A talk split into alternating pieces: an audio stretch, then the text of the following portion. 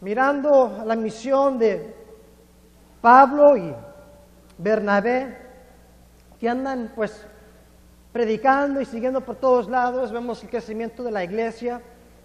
Y vamos a seguir aquí en versículo 13, de capítulo 13. Y aquí la verdad, estudiando este pasaje, no hay nada muy profundo, no hay nada muy difícil o, que algo no se puede entender. Esto, este mensaje es, la verdad, muy sencillo, pero también muy claro. Yo creo que en este capítulo vamos a encontrar cosas que son muy prácticas, que la verdad eso es lo que necesitamos. Muchas veces sabemos lo que dice la, la palabra de Dios, pero a veces nos falta la práctica. Bueno, ¿cómo puedo poner esto en práctica? Aquí, en este capítulo, vamos a encontrar varias diferentes cositas, lo que hizo uh, Pablo, en cómo ministró, qué fue el motivo de ministrar y el propósito. Todo esto lo vamos a encontrar aquí. Entonces va a haber varios diferentes puntos. Entonces pónganse listos para ver varios diferentes versículos, para apuntar cualquier uh, palabra o práctica que, que gusten aprender y lo pueden anotar ahí. Bueno, vamos a orar una vez más. Mi Dios, pido con todo mi ser que tú hables a tu pueblo, Señor. Aquí estamos para escuchar tu voz, para aprender de ti, para ser transformados a la imagen de Cristo Jesús.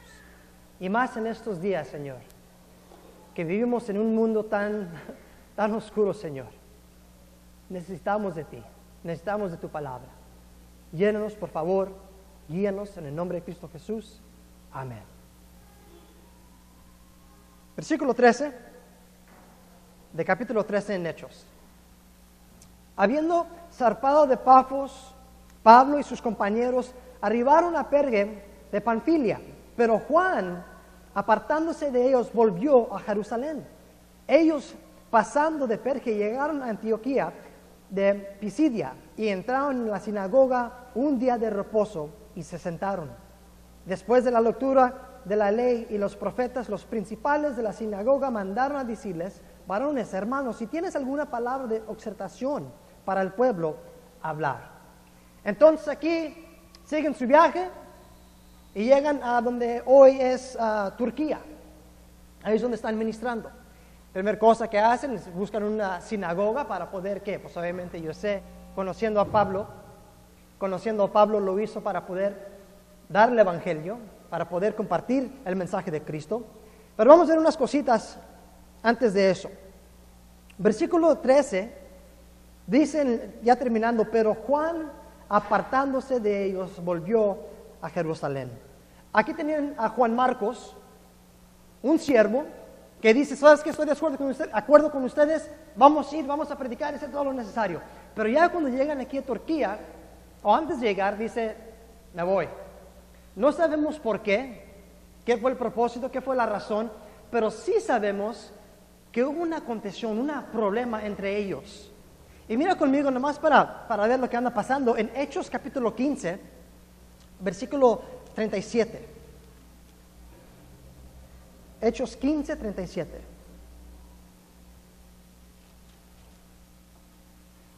Y Bernabé quería que llevasen consigo a Juan, el mismo Juan, el que tenía por sobrenombre Marcos. Pero a Pablo no le parecía, le parecía bien a llevar consigo a él que se había apartado de ellos desde Panfilia y no había ido con ellos a la obra. Y hubo tal desacuerdo entre ellos que se separaron el uno de otro. Bernabé tomando a Marcos, navegó a Chipre y Pablo, escogiendo a Silas, salió encomendado por los hermanos a la, gracia del Señor. Entonces, Pablo, Bernabé, dicen, mira, vamos a hacer esta obra y Bernabé dice, vamos a llevar a Marcos con nosotros, Juan Marcos, mejor. Y Pablo dice, no, ya no me lo voy a llevar. Nos abandonó, ¿cómo crees que él va a funcionar para nosotros? Yo no quiero que nos acompañe. Bernabé dijo, sí, es mi primo, ¿cómo no? Y, y ta, ta, ta, ta, ta. Que dice, ¿sabes qué? Bueno, tú por el tuyo, yo por el mío, así. Ok, perfecto. ¿Qué nos enseña aquí? Que en la familia de Dios, hasta los más santos también tienen estos problemas, contenciones. Suceden. Sí pasa en la iglesia. Y vemos que ellos, igual que cualquier otra persona, tienen emociones, tienen problemas, y, igual reaccionan de una manera que dices, sabes que yo ni quiero hablar contigo. Tú ve por tu camino, yo por el mío. Sí pasa. Pero, aunque sucede, vemos que todavía siempre se tiene que arreglar. Y vemos que sí se arregló con Pablo y Marcos y Bernabé. Gracias a Dios que sí. Y eso otra vez nos va a enseñar algo aquí en las escrituras. Timoteo, segunda de Timoteo, capítulo 4, versículo 10, segundo Timoteo 4, 10. Dice aquí, vamos a comenzar el versículo 9 más bien. Procura venir pronto a verme, está hablando Pablo, porque Demas me ha desamparado, amado de este mundo, amando este mundo y se ha ido a Tesalónica, Crescente fue a Galacia y Tito a Dalmacia. Solo Lucas está conmigo. Toma a Marcos y tráelo contigo porque me es útil para el ministerio.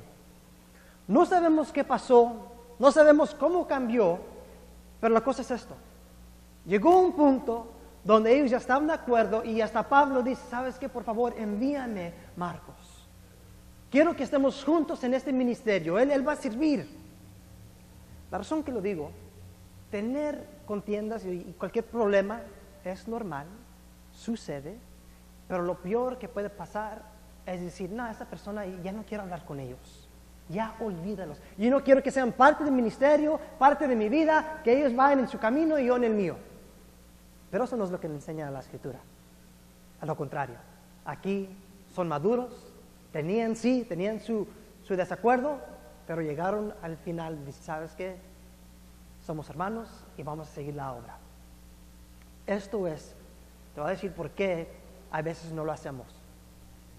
Porque ninguno de las dos personas, si hay un problema aquí, la, razón que la mayoría del tiempo que no se arregla es porque una de esas dos personas no se quiere humillar.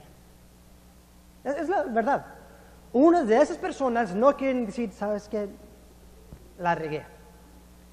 Y a veces es la persona también, porque uno dice, bueno, pues yo fui el ofendido, ¿por qué me voy a humillar yo? ¿Por qué yo tengo que pedirle perdón cuando me ofendió a mí? Eso todavía es orgullo. Porque Cristo Jesús, nosotros lo ofendimos.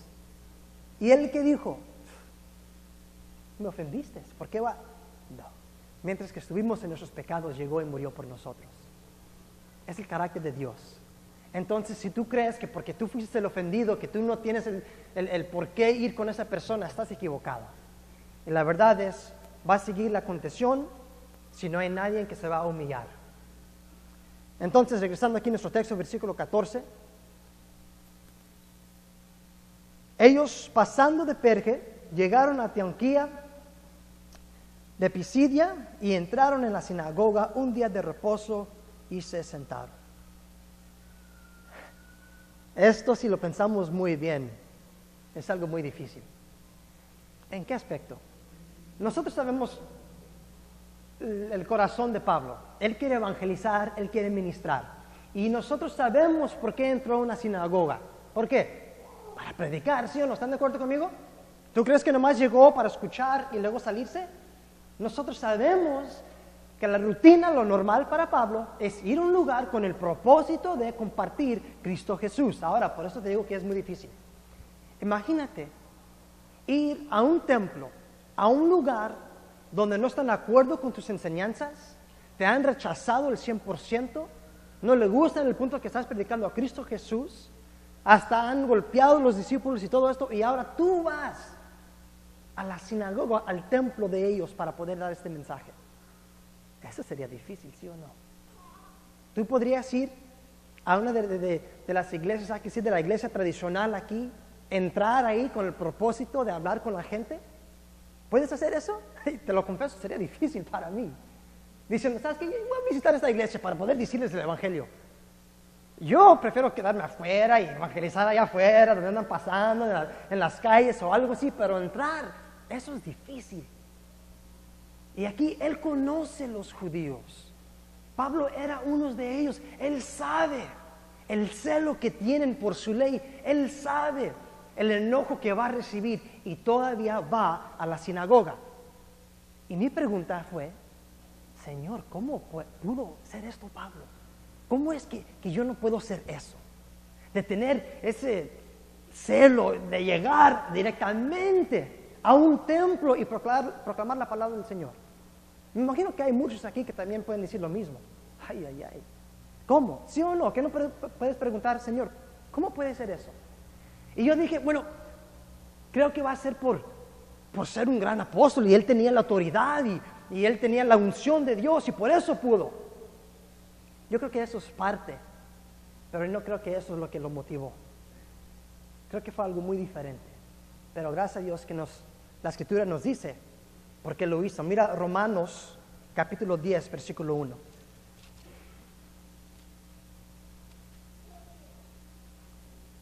Romanos 10, 1. Aquí está hablando Pablo. Hermanos, ciertamente el anhelo de mi corazón y mi oración de Dios por, por Israel es para salvación.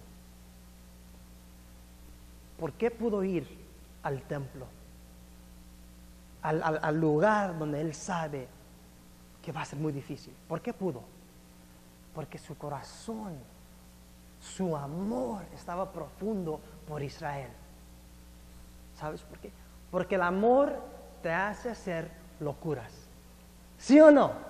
Que no hacemos las cosas locas cuando estamos enamorados. No importa qué piensa la gente. Cuando tú estás enamorado, tú haces locuras. Y él tuvo un amor para su gente y hizo una locura de ir a la sinagoga. Y digo, ay Señor, yo quiero ese amor. Un amor tan profundo que no me importa, pero por el amor tan profundo yo hago una locura porque quiero ver que la gente pueda arrepentirse. Y la razón, familia, que muchos de nosotros no estamos evangelizando, y no lo digo para condenar porque ya me estoy predicando a mí mismo, es porque nos falta amor. Es la realidad. Si no hay pasión para hacer algo, no se hace. Cuando estamos motivados o cuando tenemos el amor de algo, usamos toda la energía, hacemos algo, se manifiesta eso. Pero cuando no tenemos el amor, pues sencillamente no se hace. Y yo creo, yo estoy convencido, que en estos tiempos más nos urge tener este amor. Y eso es algo personal, no es algo que yo te puedo decir, motivar, es algo que tú tienes que orar con tu Señor y decir, Señor, ayúdame a tener el amor que tú tienes. Ayúdame a buscarte a ti en una manera que pueda entender para poder enseñar este Evangelio. Para demostrar a la gente que lo que existe así, porque yo no quiero que vayan al infierno. Entonces Pablo tuvo esto. Y la razón que lo digo que es más importante, pues siempre ha sido importante, pero más en nuestros días, es porque hay una advertencia. En las escrituras, Cristo está hablando, Mateo capítulo 24, no, pueden, no tienen que ir ahí, pero pueden apuntarlo, Mateo 24, 11 a 12, dice, en los últimos días, aparte de los terremotos, aparte de toda la locura que anda pasando, ¿sabes qué vas a ver también en los últimos días? Que el amor de muchos va a enfriar.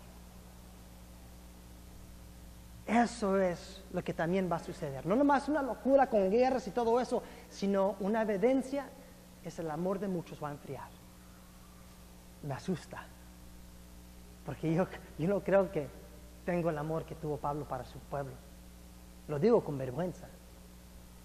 A mí me encantaría tener este amor que tendría que, tendría que ir y predicar y avisar a la gente del amor de Cristo Jesús.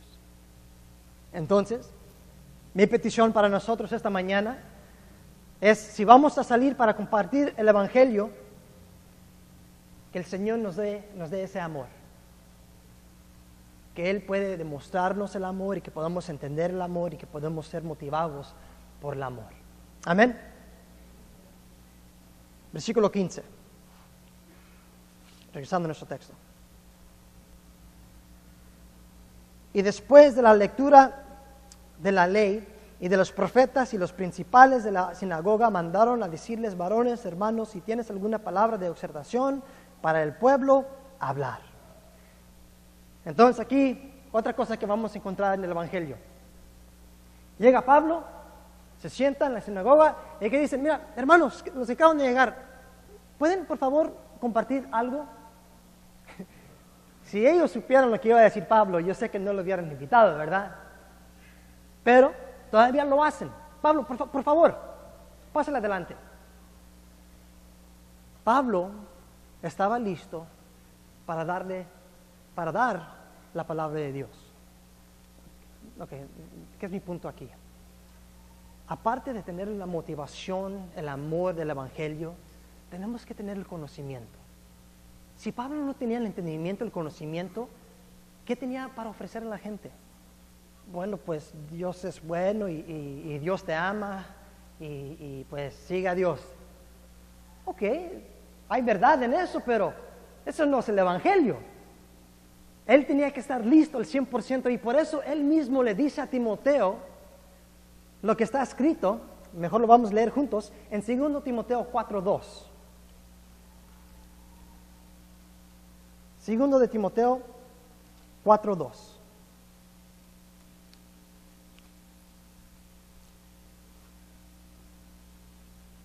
Aquí está hablando Timoteo, dice, mira, Segundo Timoteo 4.2, que prediques la palabra, que instes a tiempo y fuera de tiempo. O sea, dice, Timoteo, ponte listo por cualquier ocasión. Cuando estés listo o cuando no estés listo, necesitas tener la respuesta por la fe que está dentro de ti. Pablo nos carga con eso. Él quiere que cada cristiano pueda tener la respuesta por su fe. Yo creo que hay cositas que tenemos que aprender cómo hacer, cómo aprender cómo estudiar, tener rutina de leer las escrituras. Pero yo me caí en tiempo cuando yo estaba creciendo en el Señor en una cosa que no me ayudaba a crecer. ¿Qué es eso? Nomás leía las cosas que entendía. Solo siempre andaba repitiendo la misma, los libros y todo lo que sea, y las cosas que no entendía, bueno, los dejaba. Pensé, eh, eso es para el pastor. Esas cosas no son para mí, esas son para los, que estudian la palabra de Dios. Entonces ahí nomás estás muy limitado. Gracias a Dios, como les he comentado hace muchos tiempos, que tuve familia ateos que siempre me tenían que preguntar algo en contra de mi fe y no tenía otra opción pero buscar la respuesta. Y eso fue lo que me estaba cambiando mi método de estudiar, meterme un poco más profundo. El punto es esto para ayudarlos. Si a lo mejor no tienes una buena disciplina y, si no tienes un buen entendimiento de la Biblia, haz esto. Busca un tema, una doctrina, algo que a lo mejor no entiendes de las escrituras, una cosita, una. Busca una cosita y estudialo hasta que encuentres la respuesta, hasta que estés convencido que tú sabes qué es lo que significa esa cosa. Hazlo. Eso es prepararte fuera del tiempo, porque a lo mejor nadie te ha preguntado ni lo vas a enseñar, pero lo haces, lo estudias, lo sabes muy bien y puede ser que años después alguien pregunta, ¿y esto qué? Y tú puedes decir, ah, yo sé lo que dice este versículo. Yo tenía años en la iglesia en Las Palmas que no estaba enseñando el libro de Apocalipsis. Llegaba, terminábamos el Nuevo Testamento, llegaba ahí bueno, vamos a regresar a este libro, vamos a hacer otro libro. Tenía miedo porque comenzaba, ok, bueno, voy a comenzar. Comenzaba y dije, ay, ay, porque miraba las referencias en Daniel, y luego Ezequiel. Y dije, no, olvídalo, mejor no. Y no lo estudiaba. Hasta que el Señor me, me dijo, hey, tienes que enseñarlo. Y bueno, dije, ok, Señor. Y comencé poquito por poquito, pero ya se pudo enseñar todo el libro. O sea, nunca lo vas a aprender si nunca lo estudias. Pablo yo sé que era un alumno de la palabra del Señor y él estaba listo, cualquier momento, cualquier lugar que le dicen, hey, dinos algo de la palabra de Dios. Él pudo tener una respuesta.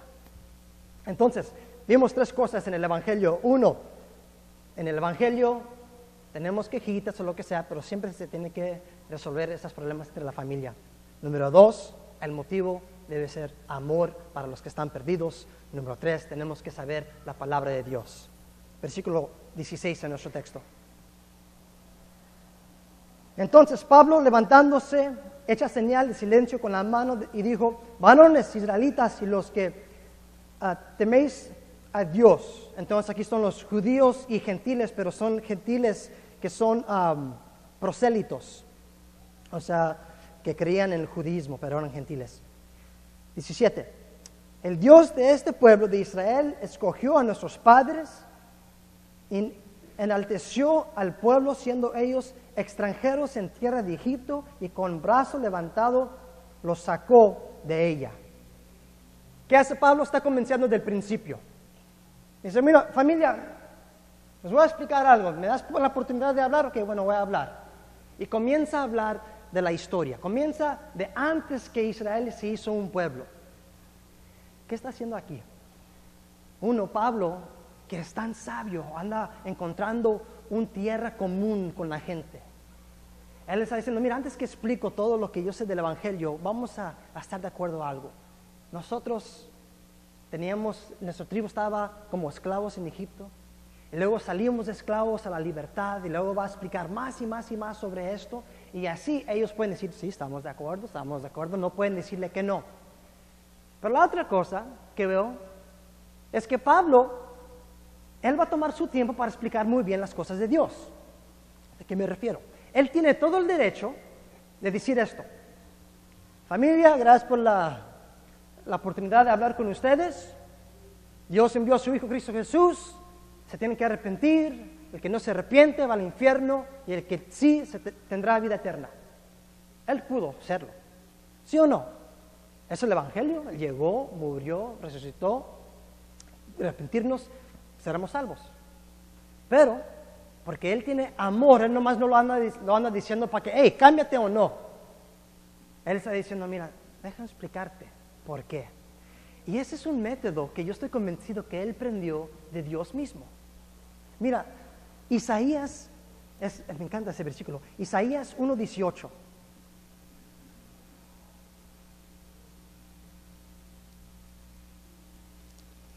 Isaías 1.18.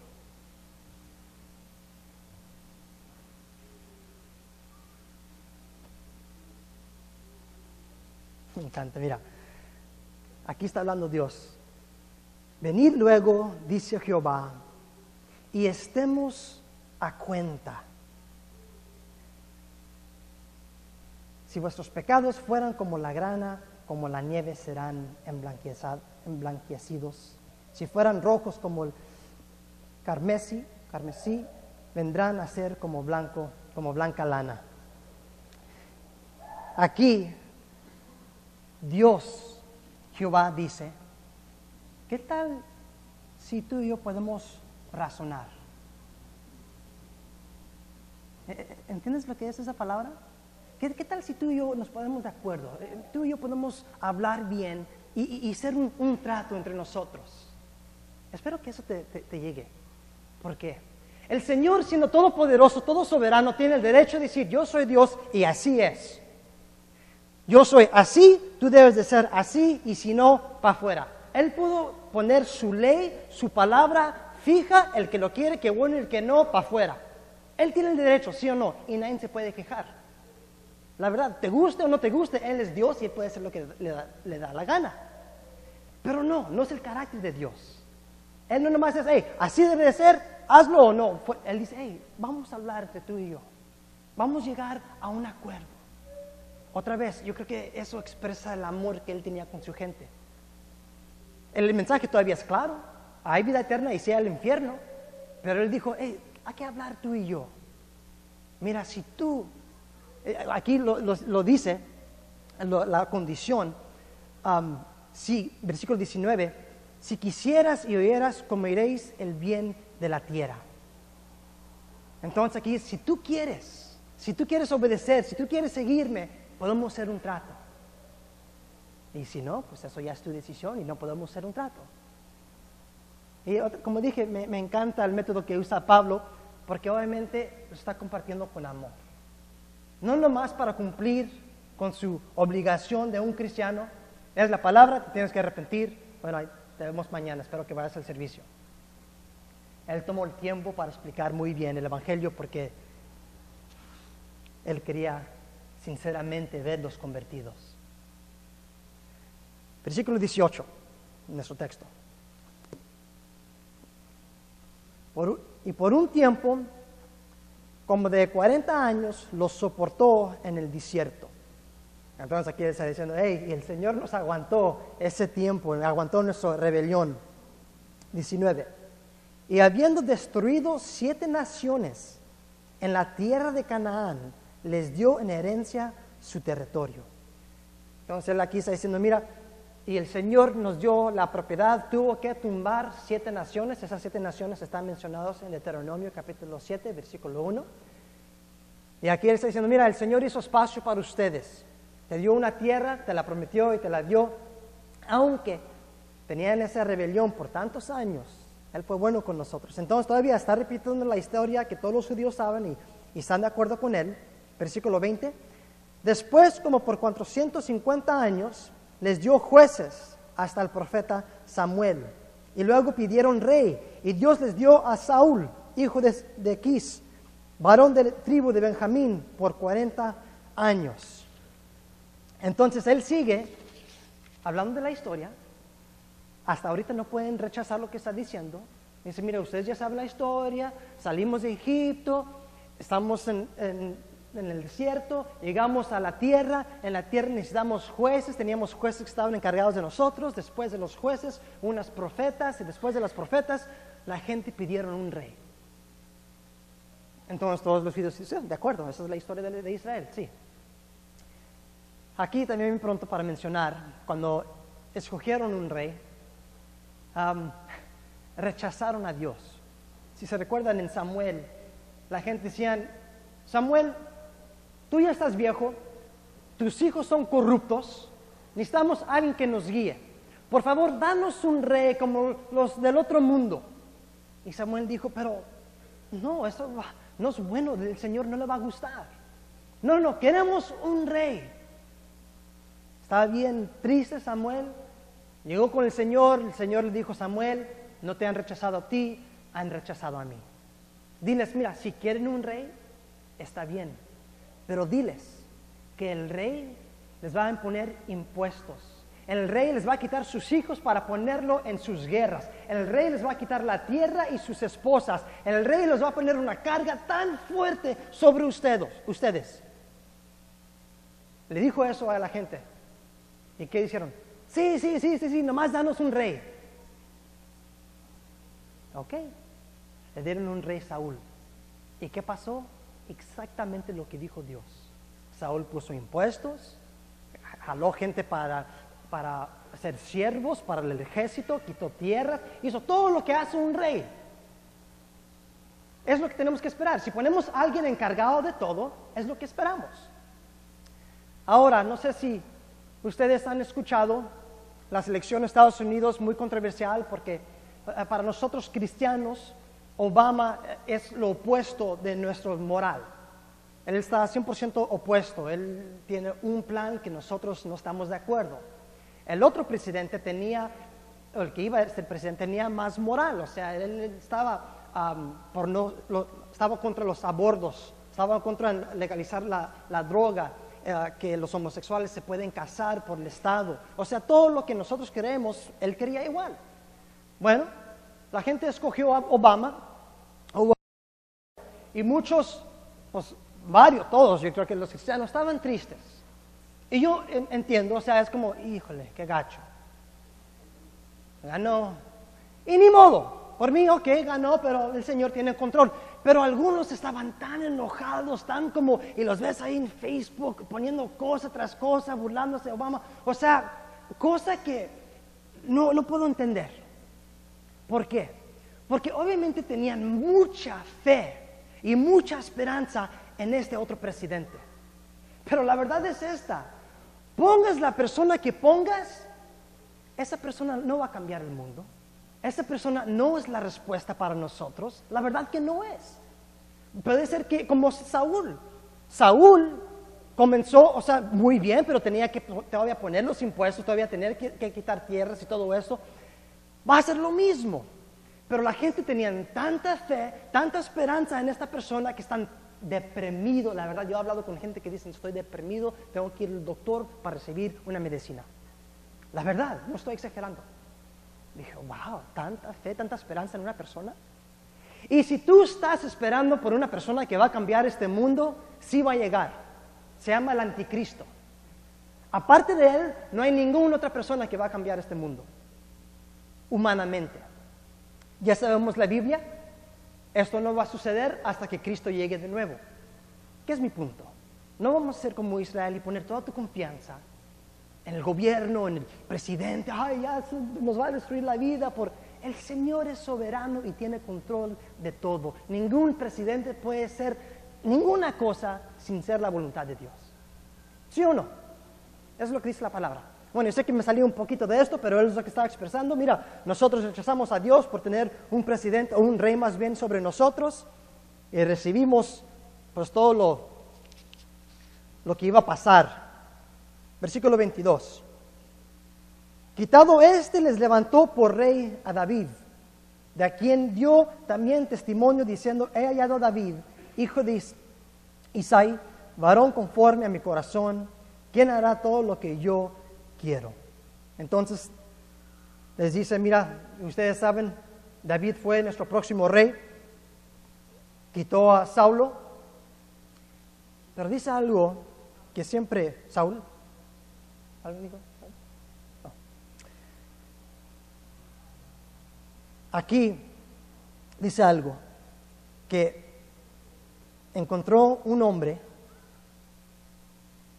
que, busca el corazón de Dios. Varón conforme a mi corazón. La razón que siempre digo que me ministra es porque sabemos la vida de David. David hizo unas cosas peor que a lo mejor la mayoría de nosotros. ¿Y cómo es que puede ser un hombre después que busca el corazón de Dios. El Señor no busca el perfecto, no busca el más sabio. El Señor busca el más sensible a su Espíritu Santo. David fue sensible. Saúl tenía la misma oportunidad, hizo los mismos errores, pero no fue sensible. No se arrepintió, no reconoció el Espíritu de Dios. Él siempre quiso ser lo que él, a él le pensaba muy bien. Y ahí sí hay, gente que creen en Dios, pero no son sensibles a su espíritu. No perdonan. yo sé lo que dice la Biblia, pero no, no, no, esta vez esta persona se pasó. O cualquier cosa. Eso no es ser sensible. Entonces aquí eso es lo que busca el Señor. Versículo 23. De la descendencia de este y conforme la promesa de Dios levantó a Jesús por Salvador a Israel. Aquí llega el puro, al blanco. Me dice, ok, ¿Están de acuerdo conmigo, verdad? Ya les he dicho algo que está desacuerdo con, mi, con nuestra teología. Pues yo digo, no, pues todo lo que dices es verdad. Ok, de este David salió Cristo Jesús. Llegó al punto del mensaje.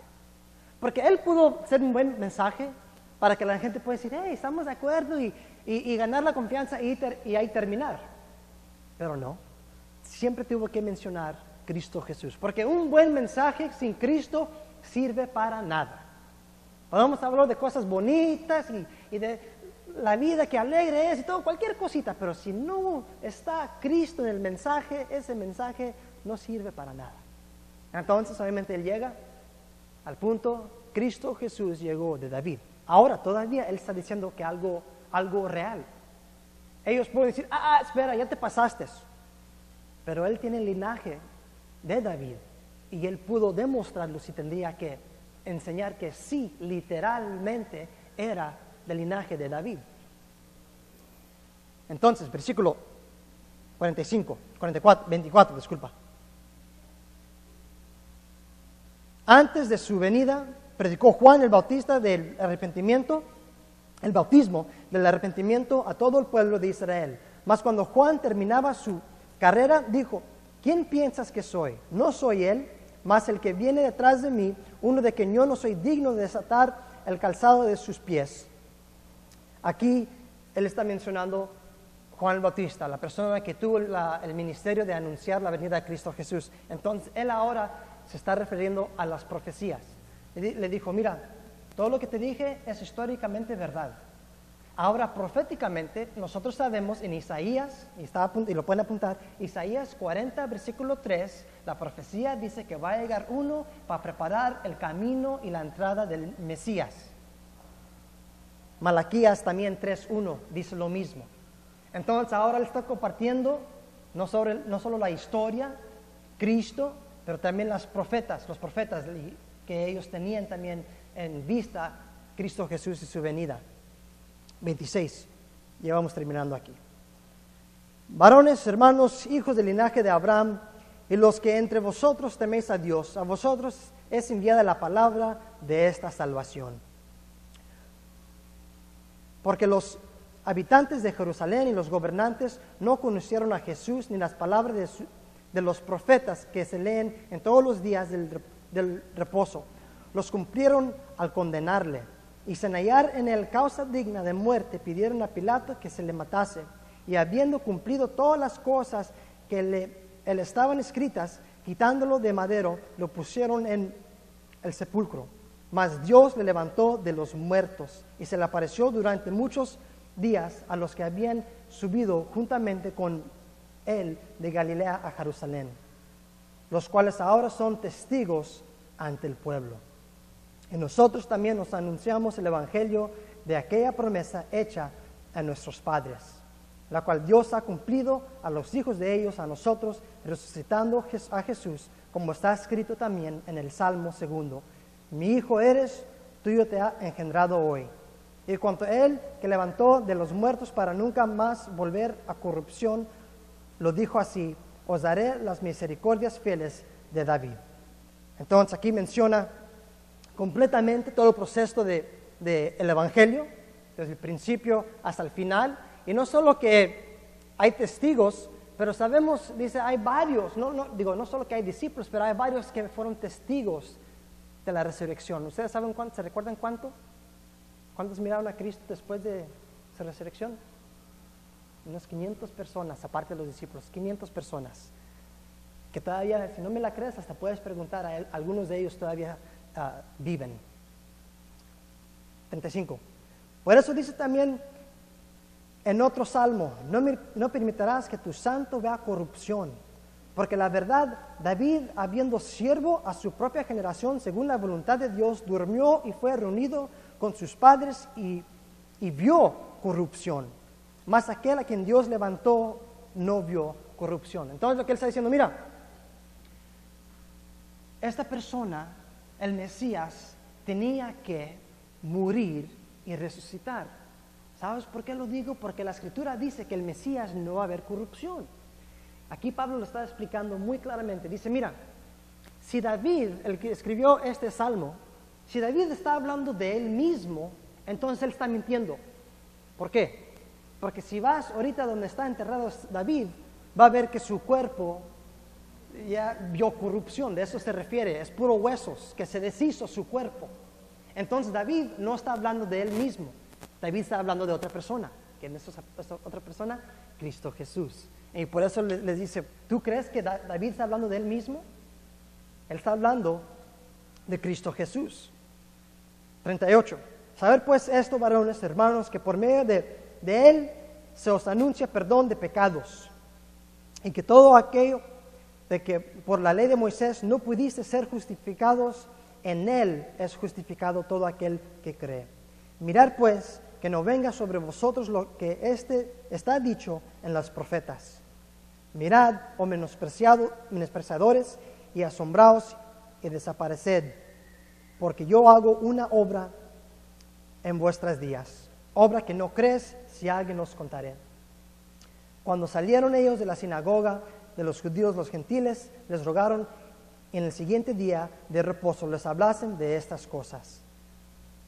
Y la despedida de la congregación, muchos de los judíos y los prosélitos piadosos siguieron a Pablo y a Bernabé, quienes hablándoles les persuadieron, persuadían ¿sí? a quien perseverecen en la gracia de Dios. Pablo, ya para terminar, da el Evangelio muy claro sin duda, y esto fue el poder para ver el arrepentimiento de muchos. Dicen, queremos escuchar más de esto. y luego ya comenzaron a seguirlo. Yo creo que podían ver el amor de Pablo, la sinceridad de Pablo, el conocimiento de la palabra en Pablo, para decir, hay algo verdad en esta persona. Porque el mundo puede reconocer, familia, cuando nosotros nomás estamos haciendo nuestra obligación y cuando sinceramente los amamos y por eso tomamos el tiempo para explicarles bien el Evangelio. Entonces, pido que estas tres preguntas las puedes hacer. Es una, las tres preguntas que yo tengo después de esto. Es, Señor, ¿ando motivado por amor? ¿El amor sí me motiva para alcanzar estas almas? ¿Realmente creo que va al infierno y, me entristece tanto que, tengo que predicar el Evangelio? Y si no, ayúdame. Ayúdame. La otra es, estoy preparado con la palabra. ¿Estás listo para dar una respuesta de tu fe?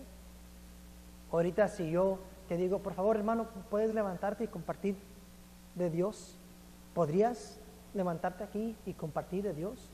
Algunos que son muy nuevos, a lo mejor no, pero si ya tienes, yo diría, más de dos años, yo creo que ya deberíamos de tener un buen entendimiento del Evangelio y algunas cosas más. Entonces, ¿estás preparado? Y la última, ¿soy sensible al Espíritu Santo? ¿Puedo escuchar a Dios? ¿Ando poniendo su voluntad ante mis deseos? Y espero que podamos tener esas tres preguntas entre hoy, entre nuestras familias o nuestro matrimonio, y preguntarle al Señor que nos enseñe y que podamos ser estas personas. Una persona con amor, una persona con hambre de la palabra de Dios y una persona 100% sensible al Espíritu Santo. Vamos a orar. Gracias Señor por tu palabra, por el ejemplo que nos has dado con Pablo, mi Dios, de tomar tiempo para expresar el Evangelio con amor, con detalle, con el propósito de ganar, no nomás de cumplir. Y pido, mi Dios, por mi familia, mi congregación aquí, Señor, que tú también nos llenes con eso, con ese amor, con esa hambre para tu palabra y con ser sensibles a tu Espíritu Santo. Entregamos nuestras familias, nuestros ministerios y que seamos transformados a tu imagen, Señor. Damos gracias y gloria en el nombre de Cristo Jesús. Amén.